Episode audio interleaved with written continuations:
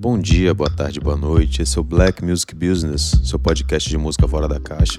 Eu sou Gabriel Marinho, CEO da Mondé, esse selo, editor e agência que faz o Black Music Business. E hoje vou receber aqui uma pessoa que eu conheci através do Music Business e que acabou virando uma amiga de vida, que é Naila Agostinho. Prazerzão, Naila. Olá! Acho muito engraçado que a gente tá aqui gravando o podcast se vendo, mas a gente só vai subir na hora. É.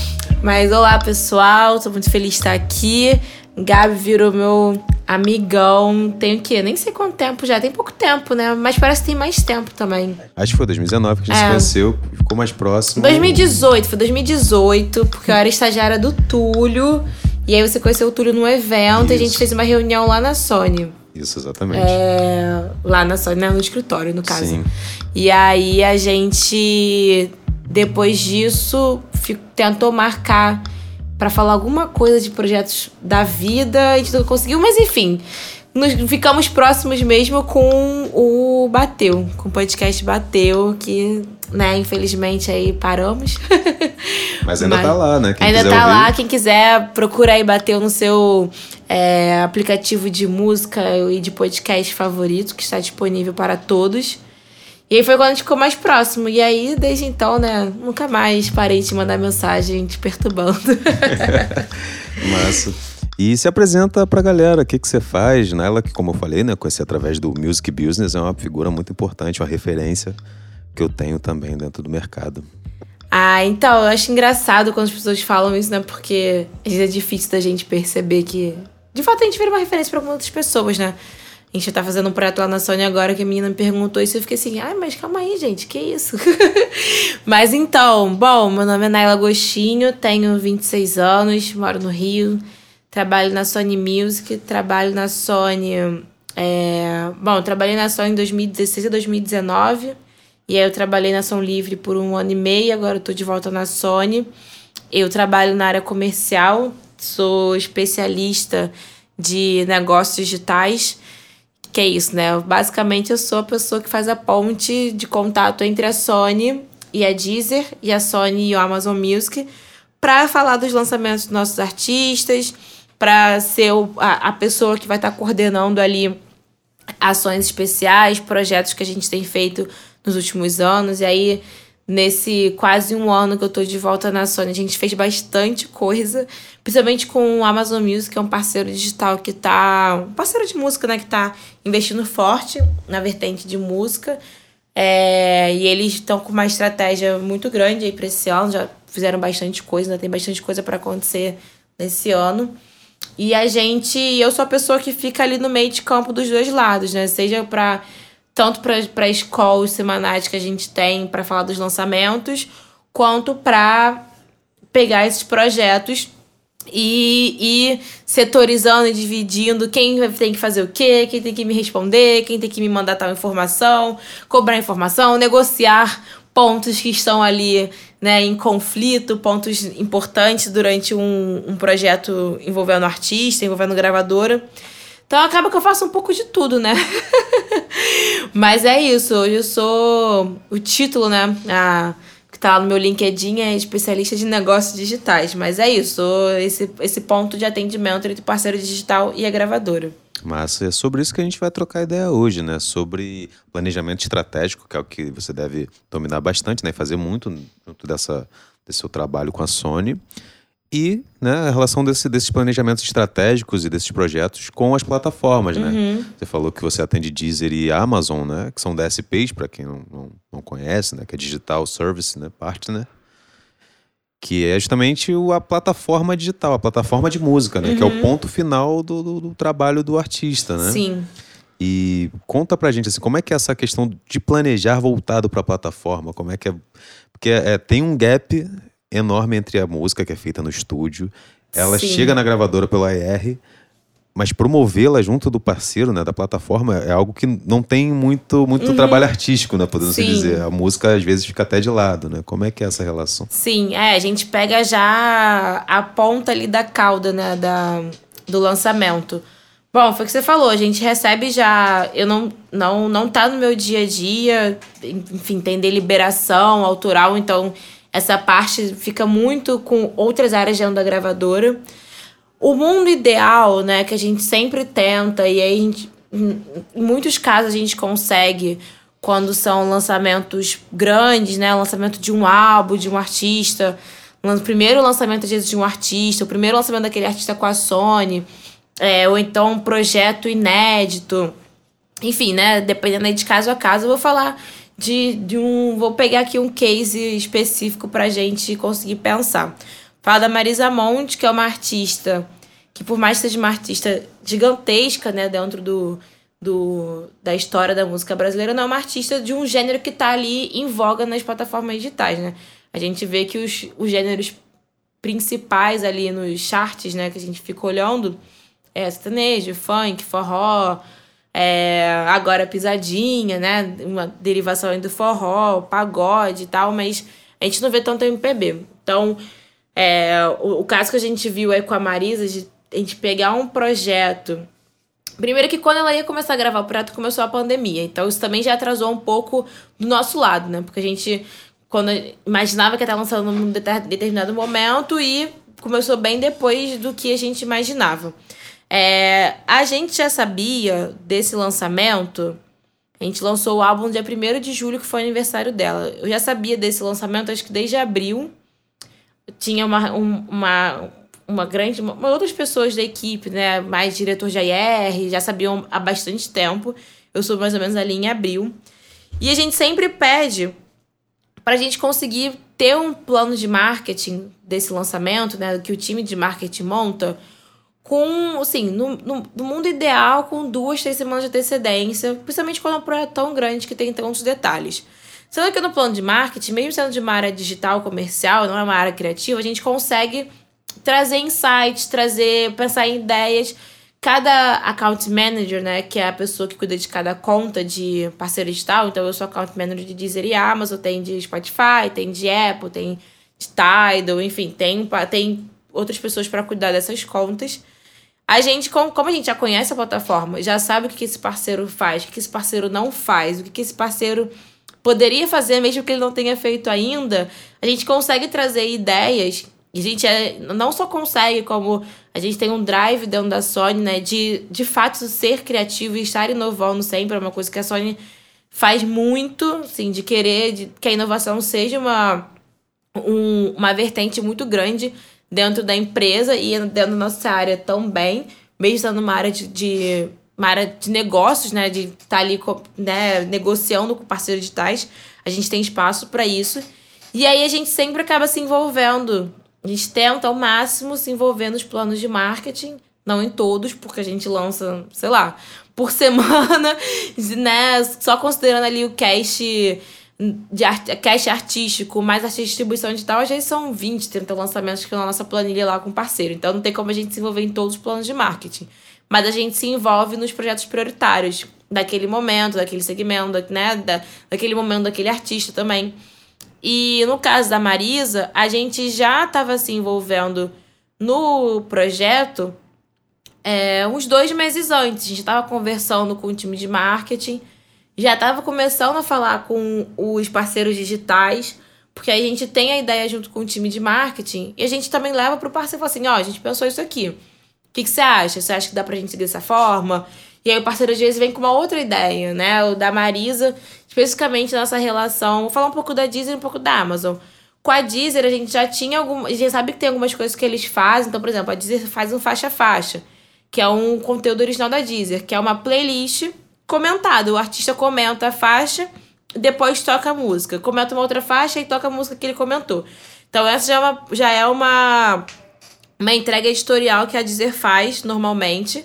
A gente já sabia que, que teriam que, que era uma possibilidade de ter um faixa-faixa, mas a gente queria fazer outras coisas, né? E aí a Deezer também tem o podcast Essenciais, que fala sobre os artistas essenciais da história da música. E a gente e eles convidaram a Marisa. E na verdade já tinham convidado a Marisa no começo do ano. E a gente sabia que tinha o álbum pra vir, mas a gente já não podia falar, porque ainda tava, não tava finalizado, não tinha certeza se a gente conseguir lançar nada que a gente quer lançar mesmo. Não era super, né, dentro da gravadora ainda, não era um assunto pros, que os parceiros sabiam. E a gente até pensou, ai, vamos, quando estiver perto da época do lançamento do álbum, a gente retoma esse assunto. E enfim, a gente gravou o podcast Insights, então já foram coisas que eles têm já na editoria deles e que a gente consegue encaixar o artista. No caso da Amazon, foi diferente. A gente já sabia que tinham coisas que a Amazon faz, então a Amazon tem faz muita ação com a Alexa, né? Então a gente consegue fazer o que eles chamam de Artist Voice as Alexa, que é quando você fala assim, Alexa, toca a nova música da Marisa Monte. Ao invés de ser a Alexa respondendo, vai ser a Marisa Monte te respondendo. Então a gente já sabia que tinha essas possibilidades, mas quando a gente mandou para eles o plano, a gente já apresentou algumas ideias, eles voltaram pra gente com outras ideias que foram assim incríveis, né? Então, no dia do lançamento do álbum, que foi o aniversário da, da Marisa, a gente fez uma ação com o Alex, que é o Alexa Bom Dia. Independente de qual plataforma digital você tem configurado na sua Alexa, se você falar Alexa, bom dia, ela vai te responder bom dia e falar mais alguma outra coisa que o time de programação de Alexa vai, vai colocar para Alexa responder.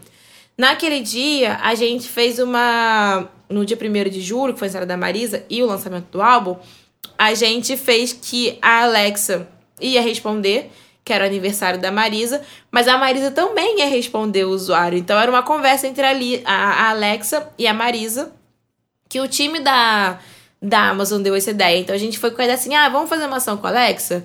E eles, vamos, a gente consegue fazer isso. Que era uma coisa que a gente não sabia ainda, até porque é uma plataforma muito nova, né? Então eles estão constantemente tendo atualizações e mudanças e novas funcionalidades.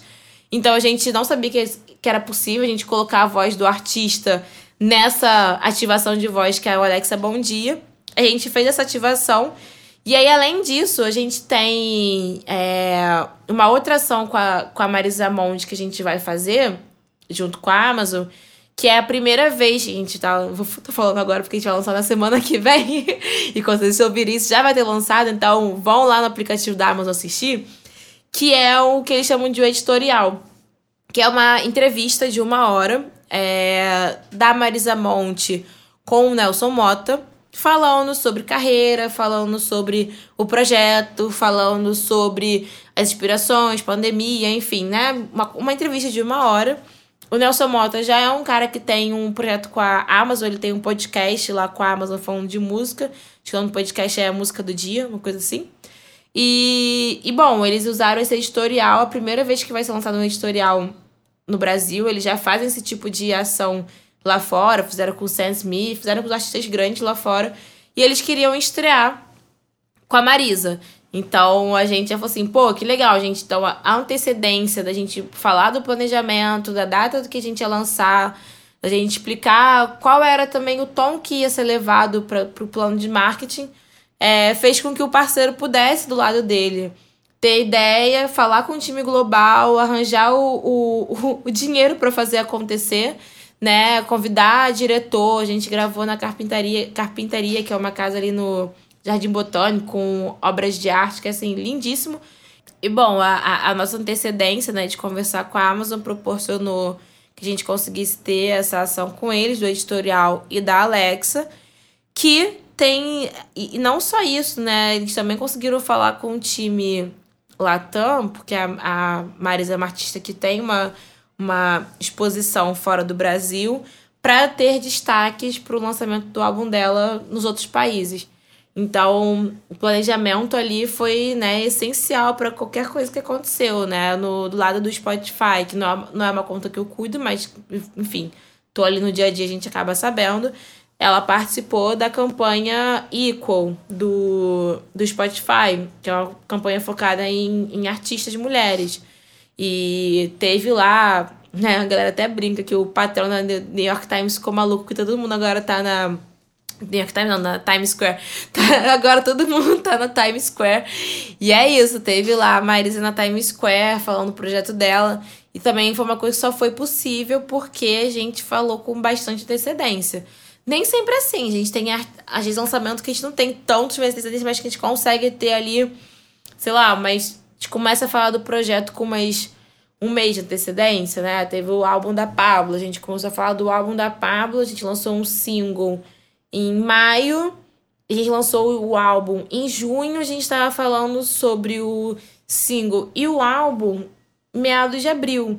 Então a gente teve tempo ali, não só para fazer um planejamento e pensar em ações legais, e envolver os parceiros digitais em cada ação. Acho que da Pablo foi assim: a gente conseguiu literalmente envolver todos os parceiros numa etapa do, da divulgação do álbum, seja no pré. Né, com a Disney a gente fez uma ação que era spoiler playlist, que a gente revelou o nome do primeiro single da, da do álbum numa playlist que as primeiras a primeira letra de cada faixa na vertical você ia ler o nome da faixa, que era Ama Sofre e Chora. E aí foi até bom porque a gente colocou. Era uma playlist só com música da Pablo, que eles investiram em mídia, então a gente acabou também reforçando o catálogo da Pablo. É, com o Spotify, teve uma outra ação agora que eu esqueci. Ah, mudaram o. O spoiler era mudar a capa da Disease. E assim, se você, se você trabalha em gravadora, você lida com o Spotify, você sabe que mudar capa de Disease, até mesmo de Deezer, tipo, mudar capa da playlist do best of do artista, não é assim, ah, então. 100%, né? Da, da Amazon é, é a Hits, do, da Apple Sensei. Tipo assim, você quer mudar uma capa? Você não vai falar assim, oi, tudo bem, parceiro? Quero mudar a capa de hoje para amanhã. Ele vai falar assim, não, querido, você tem que pedir isso com pelo menos, sei lá, 15 dias de antecedência. Então a gente conseguiu ter essa antecedência pra no, na capa da. Eu não lembro agora se era exatamente capa da Desis, mas enfim a antecedência né, que a gente teve lá com, com o Spotify, com todos os parceiros, foi possível para a gente fazer ação. Quando a gente lançou o álbum da Pablo, que na, a, na Amazon a gente fez a ação de Alexa, da Pablo responder quando o usuário pedisse o novo álbum dela, o áudio, você tem que. Para a Amazon dar ok para fazer ação, tem que ter pelo menos 21 dias de antecedência. Porque eles têm que receber o áudio com 15 dias de antecedência. Então, assim, se não tiver antecedência, essas coisas não acontecem. Então, a gente conseguiu, nesse primeiro semestre do ano, fazer muita coisa legal com todos os parceiros, porque, de fato, criou-se uma regra ali muito grande, um entendimento também de marketing, AR e comercial, que, assim, cara, se não chegar as coisas com antecedência, se a equipe não conseguir se envolver antes, a gente não conseguir sentar para conversar, né? Enfim, marcar uma call no, no Teams, uma horinha para pensar em ações, pensar em ideias para o lançamento, não vai ter como ser uma, não vai ter, sim, pode ser uma coisa grande em termos de destaque editorial, né, em, em play, mas em termos de ideias de marketing para promover o lançamento, a gente não vai ter tempo.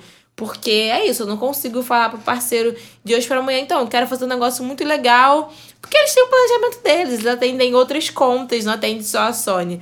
Então, planejamento é assim, é o que, é o que mais se fala, né? Antecedência é o que mais se fala dentro da Sony. Planejamento é vida.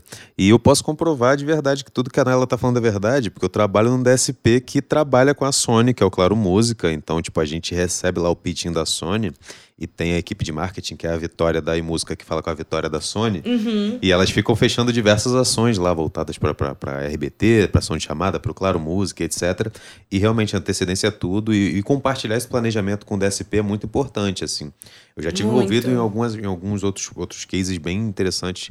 A gente fez um do Gavin James, se eu não me engano, uma vez, que é um cantor britânico. Ele fez o Papo Claro Música que ele foi lá até no escritório lá na vez lá para gravar lá foi ah. uma, uma doideira. é, um do Jorge Benjó também que ele quis lançar uma música no dia de São Valentim que era quarta de cinzas é loucura mas ele planejou com antecedência caraca lançar música no quarta de cinzas pois parceiro é, só, só o Jorge Benjó justamente eu trabalhei na quarta de cinzas para garantir que o, o single do Jorge Benjó ia estar tá lá bonitinho no ar e tudo mais mas se não tivesse tipo tido antecedência mesmo é, tudo seria diferente. E eu acho que o massa daqui dessa troca de ideia que a gente está tendo é que você está dando uma visão de dentro da gravadora, né? De como funciona o planejamento para o artista grande. Então, tipo, muita da, muitas das pessoas que escutam o Black Music Business são artistas independentes. Uhum. Então acho que vale a pena acho que você comentar desse paralelo, né? Olha só, artista Sim. grande, tipo a Marisa Monte, gente, teve que fazer um planejamento com antecedência absurda para lançar. Exatamente. E a galera do independente não faz, tipo, tem que fazer. Tem que fazer. Cara, uma parada assim que eu fico bem em 2019, né? 2019, que eu fui lá para assim São Paulo, eu eu participei de um painel que era. Como é que era o nome? Marketing digital para artista. Foi super legal e tal. Tinha muito. É isso, né? Assim, é um evento que tem muita gente do mercado, mas também tem muito artista independente, tem muita banda independente. que tá ali para de fato absorver o máximo que der. E aí eu participei de um workshop também. Eu dei um workshop junto com outras, é, outras pessoas. Eram todas mulheres, que era do Women Music Brasil. E a gente tinha ali, sei lá, as pessoas tinham 5 ou 10 minutos para conversar com a gente. Tipo assim, esqueminha de ter várias mesas e as pessoas podiam chegar. Ai, gente, saudade, né? Assim, pensar. Eu tô, eu tô aqui lem lembrando, assim, da imagem da gente numa sala, porque era ali no Centro Cultural de São Paulo. A gente numa sala. 15 mulheres, assim, uma cabeçada, cada uma numa mesa para receber as pessoas e, e trocar e tal. E eu lembrando da fila, pensando das pessoas falando assim da minha cara, sem mais. Até, ao mesmo tempo que eu fico com saudade, eu penso assim, caraca, será que eu vou conseguir me acostumar de novo a ter pessoas falando tão perto de mim? Pois é, né? o medo, o medo vem junto da saudade. Mas aí eu lembro que uma, uma, uma parada assim, eu, eu tava super. Foi o primeiro ano que eu participei da Assim, eu participei ano passado vir, né, né, virtual. É, e eu lembro que eu fiquei super ansiosa. Eu falei assim, caraca, né? A gente sempre. A gente sempre fica pensando, ah, o que a gente pode falar que pode de fato agregar para as pessoas, né? Ainda mais a gente independente, quando vê que você é de gravadora. Pessoas, assim, eu não tenho decisão nenhuma sobre contratação de artista. Eu não. tô longe desse departamento, assim, eu não posso. Realmente, não, o máximo que eu posso fazer, que eu sempre faço, eu passo autorização pro time de AR, é tipo assim, passo e-mail, falo assim, cara, manda e-mail pra essa pessoa aqui e é isso, tipo assim, é o máximo que eu posso fazer. Então eu tava muito ansiosa com isso, que eu falei assim, caraca, as pessoas vão querer me pedir pra lançar música. Na época eu tava na Som Livre. Ai, vão pedir pra lançar música com a Som Livre. E eu até levei. E assim, eu falei, caraca, como é que eu vou falar, né, com as pessoas? É, eu lembro que eu até levei uns panfletos da Fluve, que é a empresa de distribuição da, da Som Livre, que eu falei assim: se as pessoas vierem perguntar, eu falo assim, ó, tamo aqui da Fluve. E eu lembro que eu nem consegui chegar nesse estágio, porque as pessoas chegavam com. Todas as pessoas que vieram falar comigo, assim. De gente que nunca tinha lançado nada, a pessoas que já tinham lançado algumas coisas. Todo mundo veio com muita ideia, muita ideia. E não sabe como costurar as ideias ou como começar a ter um ponto de partida para as ideias. E eu lembro que eu, com pelo menos mais quatro, cinco pessoas, a gente pegou um papel assim, a gente escreveu de um lado tudo que a pessoa queria fazer, e do outro lado a gente começou a fazer um cronograma, tipo, data, peguei um calendário a gente foi fazendo junto, assim, um planejamento. Então, e foi. Eu fiquei muito chocada, porque eu falei assim, cara, que coisa, né? Chocada não, na verdade, eu. Como eu nunca trabalhei em mercado independente, a gente, a gente percebe que coisas muito básicas no meu dia, tipo assim, conseguir se organizar mesmo, era uma dificuldade ali pro pessoal. É um desafio. É, e aí, pensando até na minha vida, que eu sou uma pessoa que faça 20 mil coisas, eu sei que é um desafio se organizar, né? E acho independente, além de fazer a música, produzir, às vezes faz a capa, faz o marketing, faz isso, tem que falar com o produtor, tem que mandar release pra não sei quem, tem que escrever release, então é muita coisa.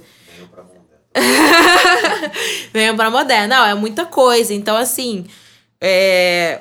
eu sou muito adepta a fazer lista das coisas que eu preciso fazer. Porque às vezes eu sinto que, né, fica muita coisa na minha cabeça flutuando por onde eu começo. Eu às vezes só escrevo a lista, assim, preciso fazer isso, preciso fazer aquilo, preciso, não precisa nem ter numa ordem. Né? E aí depois eu começo a estruturar a ordem daquelas coisas. Isso assim, eu faço pro meu dia a dia de trabalho. Tipo, cara, preciso. Por exemplo, amanhã eu tenho uma apresentação 10 da manhã. Que eu, pra fazer, fazer essa apresentação, eu tinha que pegar uma informação que eu tinha que pedir pro time do exterior, que pro time do exterior me mandar, eu já tinha que ter uma outra informação. Então, assim, eu fiz um passo a passo, tipo assim, essa informação, como é que eu chego naquela informação, né? E aí eu estruturei rapidamente, assim, quanto de. Gente, três minutos. Num Word, estruturei rapidamente, tipo, é isso que eu preciso para eu conseguir dar tal informação a tempo. Então, eu acho que o ideal é sempre pensar de trás para frente. É tipo, ah sei lá, quero lançar a música no dia 20, você começa a contar a partir daquele dia para trás do, dos passos que você vai dar para frente. E é o que a gente faz, a gente define a data de lançamento de um projeto e a gente começa a contar os dias para trás. Então a gente conta os dias do pitching, que tem que fazer na plataforma lá do Spotify for Arts, né? No caso do Spotify, que é uma plataforma que ajuda bastante a artista independente, que você consegue fazer o pitching por lá. Né? Deezer, Amazon, as outras plataformas não tem, isso, então você tem que ser pela distribuidora, pela agregadora que você distribuir a sua música. É, mas você tem que considerar lá os dias do pitch, sendo que assim, sete dias é o que eles pedem no mínimo. Mas eu já eu dei um, um curso no, no Music Review Academy, eu tinha uma, uma dupla de artistas que falaram assim, ai, um conhecido nosso fez o pitch com três meses de antecedência. Caramba. e entrou numa playlist, era música tipo instrumental e tal, meio eletrônica, assim, entrou em várias playlists gringas. Então eu falei assim, é isso, né? Não, não achei exagero em antecedência, não. Porque também tem uma parada, se você pensar, né? O Spotify vira e mexe e revela quantas músicas que são lançadas só no Spotify diariamente. Considerando. 40 também... mil, né? Mais ou menos 40 mil por dia. Pois é, por dia. Por dia. Se, os, se 40 mil pessoas fizerem pitch todo dia, não tem editor que vai conseguir ouvir essas músicas todas. Né? Então a gente sabe que ao mesmo tempo que, que é, é muito é, acessível, é um, é um ser uma gota no oceano, né? Então acho que o, o mais assertivo disso tudo é você conseguir ter um planejamento que você não coloque todas as suas fichas entrar numa playlist, mas o que o seu lançamento como um todo ele seja muito bem determinado, muito bem organizado e com passos muito bem calculados e não precisa ser nada mirabolante, não. Assim, é só você, tipo, ah, ter o meu release certinho, quero sair em portais tal. Pô, pega com antecedência os e-mails, vê os, o Instagram se tem contato e dispara o release para esses, esses lugares. É, é mais de ir pensando com calma mesmo. Isso é fobá. Eu acho que o grande problema é que realmente é muita coisa. Todo mundo fica muito nessa expectativa de entrar em playlist. É... E é isso, tem música na Sony que a gente às vezes não é, não é no playlist. Daí a gente. É isso, a gente é uma gravadora que tem a call ali, né? Tem a reunião semanal com o parceiro. E às vezes a gente fica assim, caraca, a música não entrou na playlist, né? Então, pro, pro artista independente é um mercado. É, é ainda mais é, difícil essa barreira. Então, acho que o principal é você conseguir ter um planejamento para você pensar nessas etapas sem, tipo, caraca, o pitching daqui a sete dias. Aí tem que fazer o pitching correndo. Tipo, penso no pitching. Eu, se eu fosse artista independente, eu faria o pitch da minha música que nem o cara lá. Dois, três meses antes. Tipo assim, se eu quero muito mesmo entrar na playlist, eu faço tudo com dois, três meses antes. Já faço o pitching, né? O plano de marketing não precisa estar pronto com dois, três meses de antecedência. Mas assim, já, já fiz o pitching. E aí você pensa nas ações que você vai fazer. É... É isso, falei tanta coisa que já até perdi a que você Não, mas é exatamente isso, é perfeita resposta e maior aula. Na verdade, aula, aula boa, que você não encontra por aí, hein? aula ótima. Inclusive, tem um termo dentro do, do, do ambiente do, dos negócios muito utilizado para esse tipo de planejamento no qual você começa pelo, pelo ponto final, que é roadmap que é o mapa da estrada, que é muito comum mesmo em, organização empresarial, dentro de, de planejamento de, de, de, negócios, de plano de negócios também, que você coloca, beleza, o que, que eu quero fazer isso daqui, para chegar nisso aqui, o que, que eu tenho que fazer? começa de trás para frente. Então, para quem quiser pesquisar, roadmap, e, pô, de verdade, vale muito a pena você realmente fazer de trás para frente, porque você consegue identificar até pontos que você nem imaginaria, né? Sim. Não, com certeza. A gente, a gente pensa bastante nisso. E e bom, a gente, quando a gente vai fazer um lançamento, né? Quando a gente vai começar a conversar com o um parceiro sobre o lançamento, o principal é a gente saber a data de lançamento. Então a gente já tem que chegar lá falando do final, né? Pra gente conseguir construir tudo que vai vir nesse meio, nesse meio tempo. Então, sei lá, às vezes as pessoas também ficam tipo, ai, quero fazer tal coisa no meu lançamento, mas não sei que dia eu vou lançar. Querido, decide qual data você vai lançar. Pra depois você começar a pensar nas outras coisas. É. Porque é isso. E, cara, assim, planejamento eu sou uma pessoa que, que tenta se planejar com tudo na minha vida. Então eu vejo que só tem benefício. Assim, não tem, não tem como. Não tem como ser ruim. Se planejar não tem como ser ruim. E para quem tem dificuldade em se, em se planejar, é ainda mais importante forçar essa barra. É, porque é isso, é um mercado muito competitivo. É um mercado, o mercado digital, né? A plataforma digital ela dá muita possibilidade, mas é muita gente, cara. É muita gente lançando música. Então, para você atingir o seu nicho lá de uma forma eficiente, você pode, né, pode viralizar. Existe o viral, existe do nada, né, virou lá, entrou no virais do Spotify, do nada viralizou no TikTok, né? O viral existe, tá aí provando que o viral ele virou uma grande alavanca também para os nossos lançamentos, né? Quando uma música nossa viraliza, é, pra gente é o melhor dos mundos, né? Mas muitas vezes, né, principalmente dentro de gravadora, é um viral que ele teve um planejamento para ser um viral, sabe? A gente teve. Foram passos assertivos para aquela música ser um viral. Tem vezes que acontece um viral que a gente não imagina. Tem vezes que o que a gente acha que vai ser viral também não é viral. a gente planeja para ser um viral e não é um viral. Mas com certeza o planejamento nunca vai te atrapalhar. Assim, o planejamento nunca vai te atrasar a vida, nunca vai te atrapalhar. E pro parceiro digital, ainda mais quando você. É, sei lá, se você tem, é, é de um selo, né? E o selo faz o pitch para você. Se a plataforma também vê você como, se, como artista independente, que é um artista que tem uma recorrência, que tem uma organização, que sabe muito bem que, o que vai fazer nos próximos seis meses, porque também é isso, né? O, o trabalho, por, por um lado, alguns trabalhos ac acabam no, no, lançamento, mas aí no lançamento já surgem outros trabalhos, né?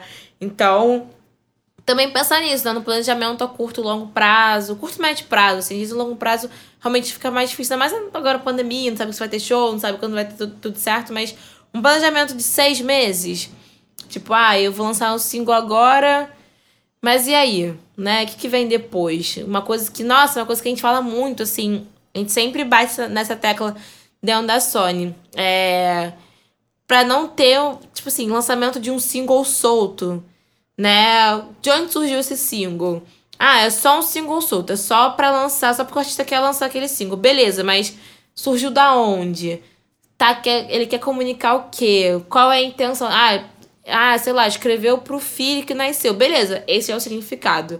Né? Pode não ser um single de trabalho, pode não estar tá incluso no próximo álbum, no próximo EP, mas ele tem uma finalidade. E eu, e eu acho que isso é muito importante né, pro, pro parceiro digital, que é uma coisa que eles sempre falam, né? Que é entender qual é a finalidade, né? O que, que aquela, aquela música tá servindo a qual propósito daquele artista, né?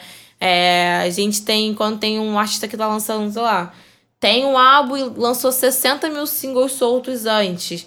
A gente trabalha muito com single e as plataformas digitais, ainda mais com, né, você ranquear ali o seu, seu single, a, a mentalidade é muito do single, mas o produto cheio, né, um EP ou um álbum, eles são muito valorizados, ou até mesmo se você vai fazer vários singles ao longo do ano, que fique claro que a estratégia é fazer vários singles ao longo do ano, não assim, ah, surgiu um single, e surgiu outro single, e caraca, outro single, né?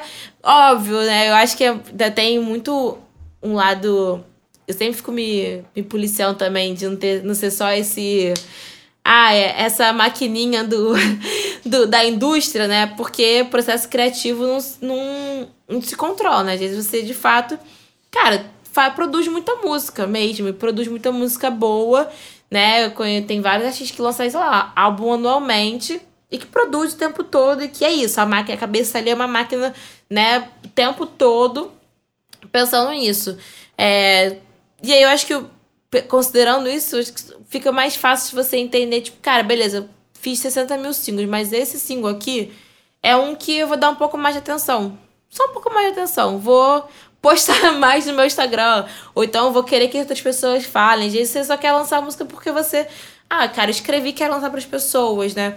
Beleza, mas tenta ter um norte mesmo, porque o formato da indústria mudou completamente.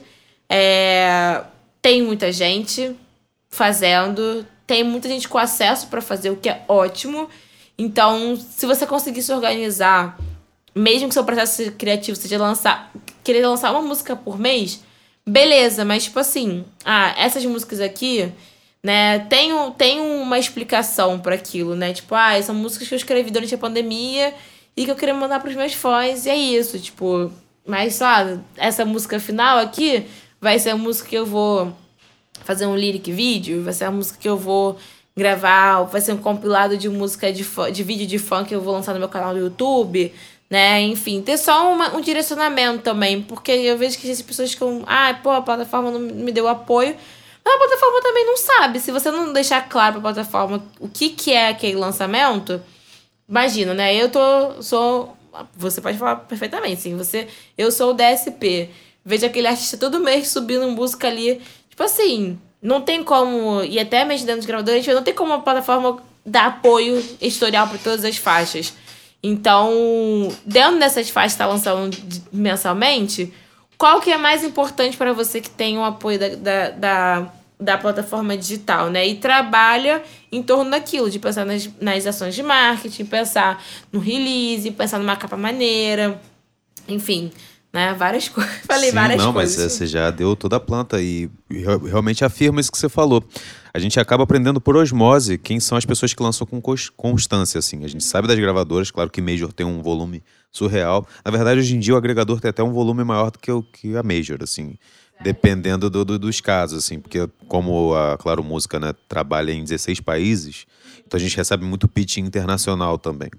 Então a gente consegue ter uma visão de outros países da América Latina e tudo mais. Então é um volume realmente absurdo. Para editorializar é, é, muito complicado. É difícil, é difícil, é difícil, é um quebra-cabeça mesmo. Sim, mas realmente a gente consegue ver ali quem que está mantendo essa constância, quem que está mantendo essa organização, mesmo a gente tendo como interface o agregador a gravadora, mas dá uhum. para perceber quem que está tendo essa, esse, esse, planejamento, essa, organiza essa organização já dentro de casa, né? Trazendo para a gravadora, para o agregador, já tudo mais mastigado, porque também o pessoal que trabalha na gravadora vai fazer o planejamento, mas eles não podem definir o artista, né? É, porque a gente não consegue. É, é, o artista tem que saber. Sim. E a gente não. É isso, é um trabalho em conjunto ali, né? A gente não manda no artista. Se o artista quiser lançar no dia tal, ele vai lançar, sem ponto.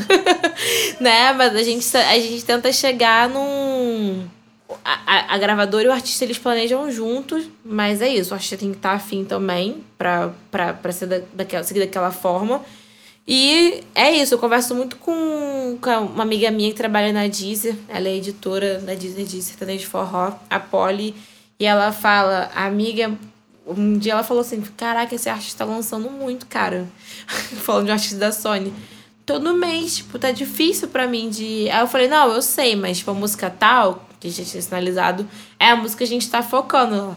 Não, eu sei que a música tá focando, mas assim, é muito lançamento. E aí ela falou, cara, antigamente eu ficava caçando um artista de forró que estivesse lançando música e agora eles já muito mais organizados, tipo, com distribuidores que fazem pitch. E agora eu fico assim, meu Deus, 60 mil músicas por semana. Eu não consigo colocar tudo em playlist, não consigo dar capa pra todo mundo que eu quero dar capa, porque é um volume muito grande, né? Então, e esse volume assim, só tende a aumentar, eu não consigo ver esse, esse volume diminuindo. Então eu entender que é isso, né? Se você lança 60 músicas por ano, tem que lembrar que também pode ser outro artista lançando 60 músicas por ano. Então, para você sair um pouquinho mais à frente, ter mais uma chance de entrar numa playlist e tudo mais, o seu, a sua organização vai fazer total diferença para isso. Seu planejamento vai fazer total diferença para isso. Né? E, é, e é pensar Cara, é, é, é engraçado, né? Porque tudo começa no básico, né? No planejamento mesmo. Planejar para a execução ser bem feita, para os resultados serem bons, assim. E aí, dentro de cada nível de artista, de cada momento de carreira, de cada momento de lançamento, de cada momento de investimento, é, cada é, meta que cada um tem, né? Enfim, as, as métricas de sucesso são muito diferentes. Mas acho que uma coisa que nunca vai atrapalhar ninguém é o planejamento bem feito. Planejamento é vida. Eu voltando no ponto que você comentou do, do viral, né? Tipo, dentro da Mondé a gente conseguiu ter um viral no, no, no, Viral 50 do Spotify, que foi uma música do Rafa Moreira, que foi um artista que ficou aqui de 2017 até esse ano, até início de 2021. Mas foi, tipo, total por fora do, do, da própria plataforma. Não foi o DSP. Não foi, tipo, a música não estourou dentro do DSP. Ele virou um meme por conta de alguma coisa que na época viralizou, eu realmente não lembro. Mas acho que foi por conta da própria música, que tinha um, uma, uma, letra meio. Assim, tinha vários memes dentro da própria letra. Uhum. Ele virou meme e acabou entrando. Então acaba que realmente tem sinergia com as plataformas, até pra gente pensar fora também só da plataforma digital. Né? Você falou algo muito importante, que é da galera ficar é, disputando no universo de 40 mil músicas diárias. É difícil. E acho que às vezes vale também pensar fora da caixa, até dentro do DSP, você você é um exemplo disso, né? Você cuida de Deezer e Amazon. E dá para fazer cases bem interessantes de Deezer e Amazon. E não ficar só lá, tipo, Spotify, me nota. Ah, é. Isso aí. Gente, sabe o que eu mais faço? isso aí, cara, com certeza. Eu queria muito que, que as outras plataformas tivessem a, a forma de fazer o pitching também. Porque eu, eu, a visão do, do artista do usuário mudaria bastante, né? É, das possibilidades. Mas sim, você consegue. Cara, eu vejo às vezes artistas ganhando capa, assim, artista independente ganhando capa na Deezer que não ganhou no Spotify. Então, É, são plataformas que estão de olho também. Então, acho que é importante os artistas estarem de olho também, né? É, sei lá, vou fazer uma campanha de mídia. Pô, faz uma campanha de mídia com link unificado para todas as plataformas, tipo, coisas básicas. Ah, vou fazer divulgação do meu link, do meu, do meu lançamento, do pre-save. Pô, coloca o pre-save da Apple e do, da Deezer, né? Vou fazer um cronograma de divulgação. Inclui esses parceiros, porque é isso, são parceiros que também estão aí no mercado com uma representatividade menor do que o do Spotify, mas que tem o seu, que tem o seu público, que tem, o seu, que tem ali o seu volume de streams, que, que tem os seus usuários, então acho que é, sim, é perder. Uma coisa que a, a Polly sempre fala, diz, ela fala assim, você como pessoa física, você pode usar a plataforma digital que você quiser, mas você como pessoa jurídica, né, você como artista, é importante você falar de todas as plataformas e pensar em todas as plataformas, porque você vai ganhar dinheiro com todas, né? Você não. Você vai estar tá ganhando lá seus royalties. Então, só é, só é melhor para você. Se você divulgar sua música na Deezer, só é melhor para você. Assim, não, não tem como ser ruim. Então é importante você estar tá ligado nisso. E a parada do viral é exatamente isso. O viral, ele vem de dentro. Assim, surge, né? Tem ali as músicas que cara, dentro da plataforma são muito, tocadas e que às vezes não deu nem tempo de, de acontecer alguma coisa, tipo assim, acontecer alguma coisa fora da plataforma para ela virar um, um para ela ser um viral ali dentro. Mas no, o, que, o que a gente vê muito, né? Ainda mais agora com o TikTok, né? Que como as coisas viralizam e vêm de fora para dentro, né? Então é pensando nisso também, não ficar só focado dentro da plataforma, que tem um todo um ecossistema, todo um mundo que existe fora ali do, da plataforma digital, todo um público que pode te ouvir em qualquer plataforma digital, então para você estar tá ali pensando é, em ações de, de propagar a sua, o seu lançamento e não só propagar o lançamento especificamente dentro de uma plataforma, né? Show. É isso. Muito obrigado. Hoje a Falei gente... a beça! Ela mandou muito bem. Obrigado de verdade. A gente recebeu Naila Agostinho. Pessoa incrível. Obrigado, viu? Obrigada você pelo convite. Estou Cons... muito feliz. É, massa. Considerações finais, suas redes para quem quiser te encontrar. Gente, eu não posto nada no meu Instagram de trabalho. Então, assim, as pessoas às vezes me seguem, eu participo de workshop, não sei o que, eu fico com pena das pessoas. Eu falo assim, cara, eu nunca não posto nada. A única coisa que eu posto de vez em quando é os biscoitos lá pra mim. Mas então, se vocês quiserem procurar nas redes sociais, é arroba Naila com I, Naila Agostinho. Às vezes eu falo um pouco mais de coisas de trabalho no LinkedIn, também Naila Agostinho. E é isso, vocês podem procurar nessas duas redes. E escutem o Bateu, a gente não publica Verdade. mais, mas o podcast é muito bom. Sou suspeito para falar do Bateu, mas escutem mesmo. Gente, esse foi o Black Music Business, seu podcast de música fora da caixa. Esse podcast tem apoio da Cerveja Praia. E caso vocês tenham sugestões ou críticas e tudo mais, só mandar pra gente, arroba Mondé Musical, sem acento, Mondé Musical, em quase todas as plataformas, né, de redes sociais e tudo mais, ou Monde Produções, né, Mondé Produções sem acento e sem cedilha e sem tio, né, Monde, Monde arroba gmail.com por e-mail e é isso, gente. Até a próxima.